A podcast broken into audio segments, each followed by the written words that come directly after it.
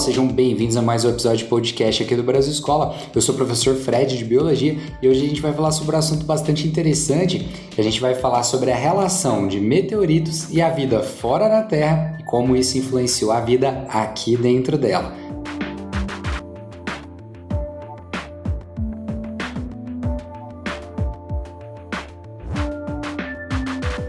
Pessoal, então por que, que a gente vai falar sobre esse assunto primeiro? É porque dia 14 agora de janeiro de 2022 tivemos a queda de um meteorito na região de Minas Gerais. E isso não chamou muita atenção, o pessoal até falou que não tinha risco nenhum, que com certeza ele ia cair numa região que não tinha habitado, não ia cair em casa de ninguém e tudo mais, mas aí até aí tudo bem.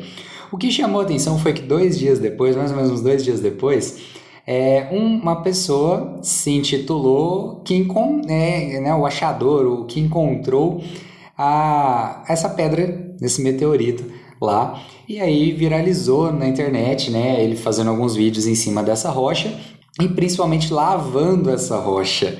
Isso aí fez com que a comunidade científica e as pessoas que têm um pouco mais de conhecimento a respeito disso fossem à loucura, né? Então realmente você pega um negócio que viajou quilômetros e quilômetros e quilômetros de distância no espaço, topou com a nossa trajetória, né? topou com o nosso planeta, atravessou a nossa atmosfera e se espatifou no chão para depois ser lavado lá no tanque né? com o detergente. É isso mesmo que aconteceu. A gente ainda não sabe realmente se é o meteorito que aparece nas imagens, mas o suposto meteorito encontrado recebeu sim um banho de detergente lá, o que pode ter acabado com várias e várias é, possibilidades né, de comprovação de milhares de teorias de que a vida na Terra ou ela começou fora dela e chegou até a Terra, ou foi influenciada pela chegada desses meteoritos. E aí é o que entra essa parte da biologia que nós chamamos de panspermia cósmica, né? Uma teoria que fala dessa queda, né? Dessa relação do, do exoplanetas, né? É a vida fora do planeta Terra ter influenciado a nossa aqui. Então, vamos conversar um pouquinho primeiro o que é uma panspermia cósmica.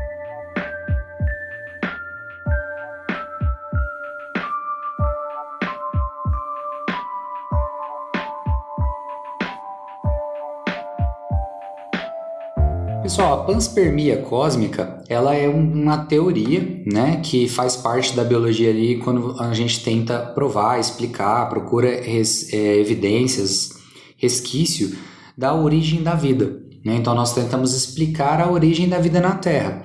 E uma das teorias que tenta explicar isso é a da panspermia cósmica. Essa teoria é muito antiga, tá? Ela, tem a, ela começa lá na história da Grécia Antiga e até hoje ela tem vários adeptos, vários pesquisadores, né? tem várias linhas de pensamento que seguem né, com evidências de que a nossa vida ela pode ter sido influenciada por coisas que vieram do espaço, né, principalmente meteoritos, meteoros e cometas. Já já eu comento a diferença de meteorito e meteoro, ou que ela tenha realmente sido trazida para a Terra. Então essa vida pode ter começado em outro local e caiu aqui na Terra, encontrou um ambiente propício e aí se desenvolveu. Então isso é muito interessante. Ah, sobre meteorito e meteoro, para a gente poder seguir, o meteoro, pessoal, seria uma rocha que, em contato com a nossa atmosfera, ela se fragmenta, ela realmente queima e se destrói. Já o meteorito é aquela que atravessa a nossa atmosfera e entra em contato com a nossa superfície. Nossa, Fred, mas é raro cair? Não, gente, o planeta é bombardeado por milhares e milhares de toneladas de rocha, né, de meteoritos todos os anos. A maioria cai nos oceanos, né? E então a gente não tem tanto relato, mas tá, alguns às vezes caem no continente e aí acabam, né, trazendo um pouco de alarde, dependendo do tamanho, um pouco de destruição por conta do impacto, né, velocidade é muito grande. Mas a maioria deles é no oceano, a gente não faz nem ideia a menos tipo, a NASA lá que fica vistori, uh, vigiando perdão, é, todas essas quedas. Beleza? Dentro da panspermia cósmica tem uma, uma linha de pensamento né, dentro dessa teoria que ela chama bastante atenção, que é a relação dos aminoácidos. Para você que não sabe, nosso corpo é formado por proteínas, todas as proteínas são formadas por aminoácidos. Então eu só estou vivo porque o meu corpo consegue construir proteínas com diferentes funções e ela formam o nosso organismo. Então vamos dizer que aminoácido seria a coisa mais básica para a vida. Então até aí tudo bem. Só que quando você analisa os aminoácidos presentes na Terra, eles têm uma característica muito específica, né? A sua, a sua estrutura, ela tem um, uma direção de composição, né? Que a gente fala que os aminoácidos são canhotos, beleza? Só para você entender. Então é uma peça canhota.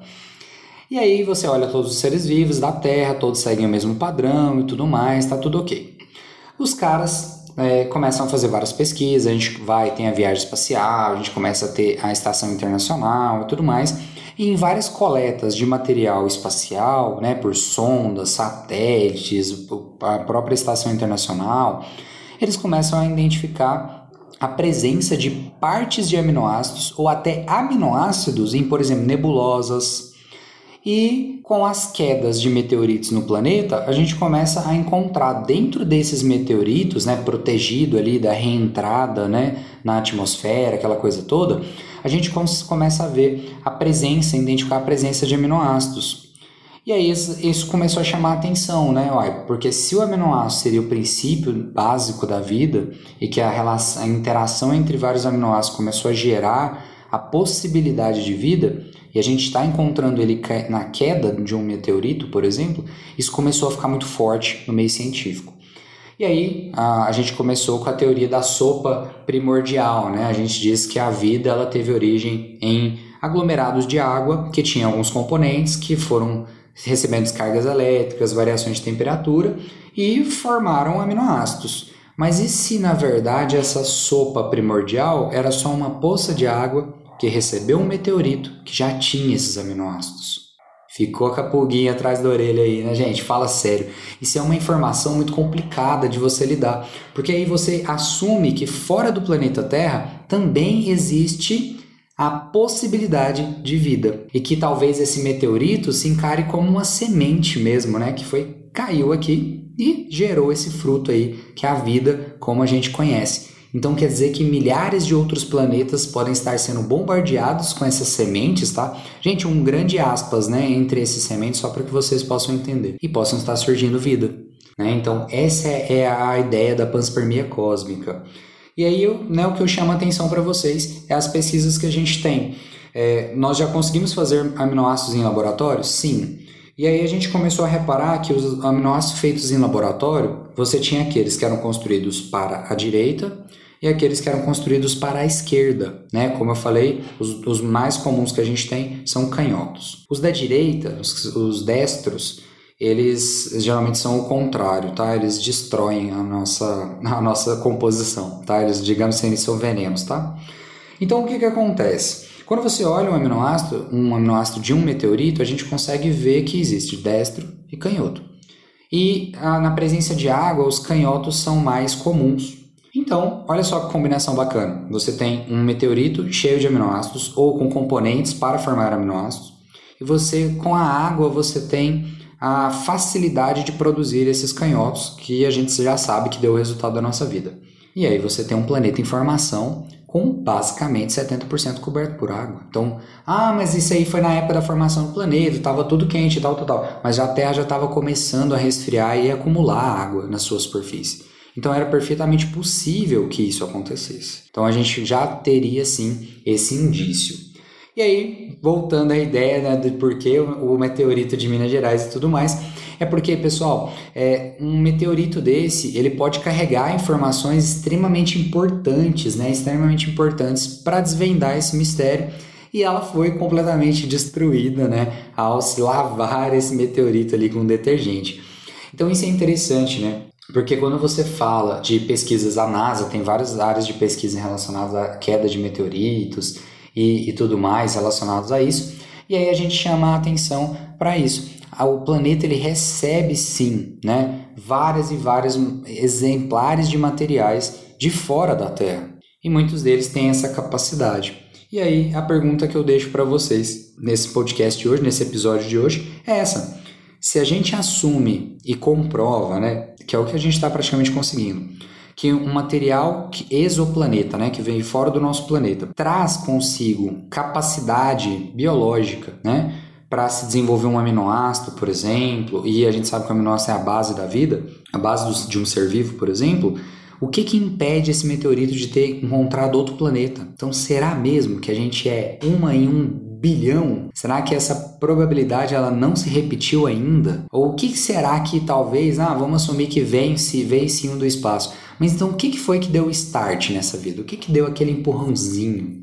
Né? Então, só para você ter uma ideia, né, segundo os estudos de cientistas da NASA, essa a escolha do nosso planeta ela na verdade foi é, aleatória, completamente aleatória, e que a, a, presença da água foi sim né, um, um, indicativo de que a gente aumentou né, a, a, essa proporção, essa possibilidade na vida.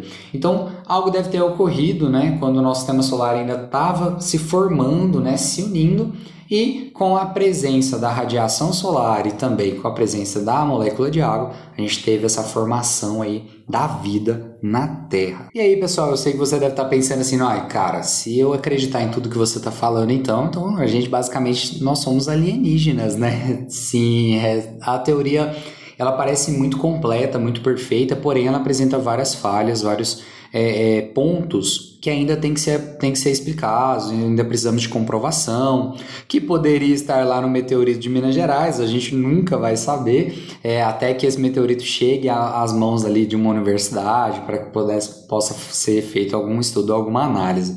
O negócio é porque a teoria da panspermia cósmica, vários desses estudos que trazem essa ideia de uma substância precursora ou uma substância né, realmente a própria vida na forma de um que veio junto né, de um meteorito, a gente ainda tem alguns problemas. Por exemplo, como é que esses micro-organismos, né, vamos, ver, vamos falar que algumas bactérias ou protozoários espaciais sobrevivem ao vácuo, né, sobrevive à viagem de quilômetros e quilômetros é, sem, sem luz, sem água, sem alimentação, sem proteção, sem nada né, contra essa radiação? Como é que sobrevive a passagem na nossa atmosfera? Que eu tenho certeza que você já deve ter visto algum lançamento da SpaceX ou reentrada de algum ônibus espacial, algum foguete. A reentrada na atmosfera é um negócio absurdo de rápido e também de alta temperatura. Então esses bichos têm, esses negócios têm que, bichos, esses seres o que você quiser pensar, tem que sobreviver a esse, essa viagem toda, a esse rolê todo aí. Então é bem complicado. Além disso, ao impacto, né? E de onde estão vindo, né? Isso aí, né? Então tem várias, várias é, falhas, né? Que ainda tem que ser preenchidas. Ah, Fred, mas eles são um monte de loucos. Gente, que isso? Vários cientistas foram chamados de loucos e hoje a gente vive por conta das descobertas deles. Então, é, o que nos resta é continuar estudando, continuar trabalhando e esperando né, até que a gente tenha uma comprovação positiva ou não do que está acontecendo. Ah, uma coisa engraçada sobre a gente falar sobre essa questão da, da panspermia e tudo mais é que muitas vezes a gente busca né, fora da Terra a vida muito similar à nossa, né? E na verdade a gente pode buscar e encontrar a vida de formatos nada, nada, nada a ver com os nossos, né? Então, isso é o que mais chama atenção. Quando você fala de alienígena, a pessoa pensa né, uma pessoa num ser vivo muito parecido com o nosso, com apenas uma cor diferente, ou membros diferentes, ou coisa do tipo. Mas na verdade a gente pode estar olhando basicamente um ser unicelular, e isso já vai ser a comprovação de vida fora da Terra.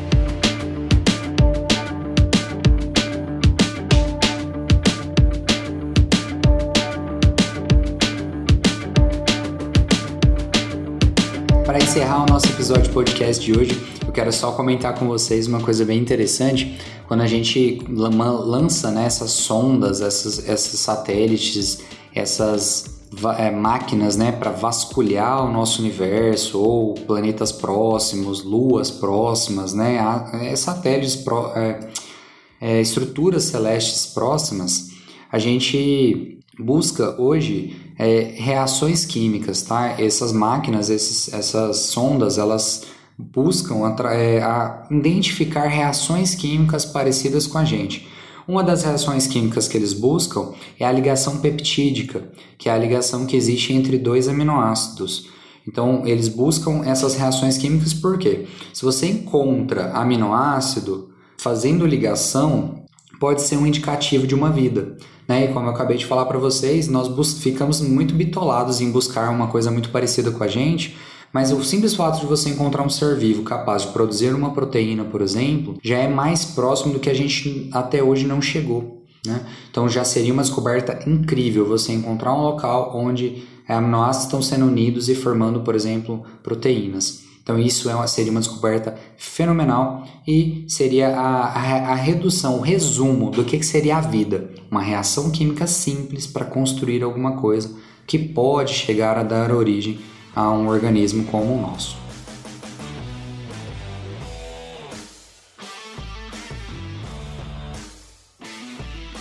Pessoal, vou ficando por aqui, espero que você tenha gostado desse episódio e dá uma pesquisada, procura aí sobre panspermia cósmica, que a gente comentou bastante. A quantidade de meteoritos que a gente recebe no planeta é imensa, as pesquisas não param e vale muito a pena a gente conhecer mais um pouquinho e agradecer aí que a nossa viagem espacial agora está se tornando cada vez mais comum, mais fácil e vai permitir que a gente expanda né, as nossas pesquisas e o nosso conhecimento. Até a próxima. Tchau, tchau.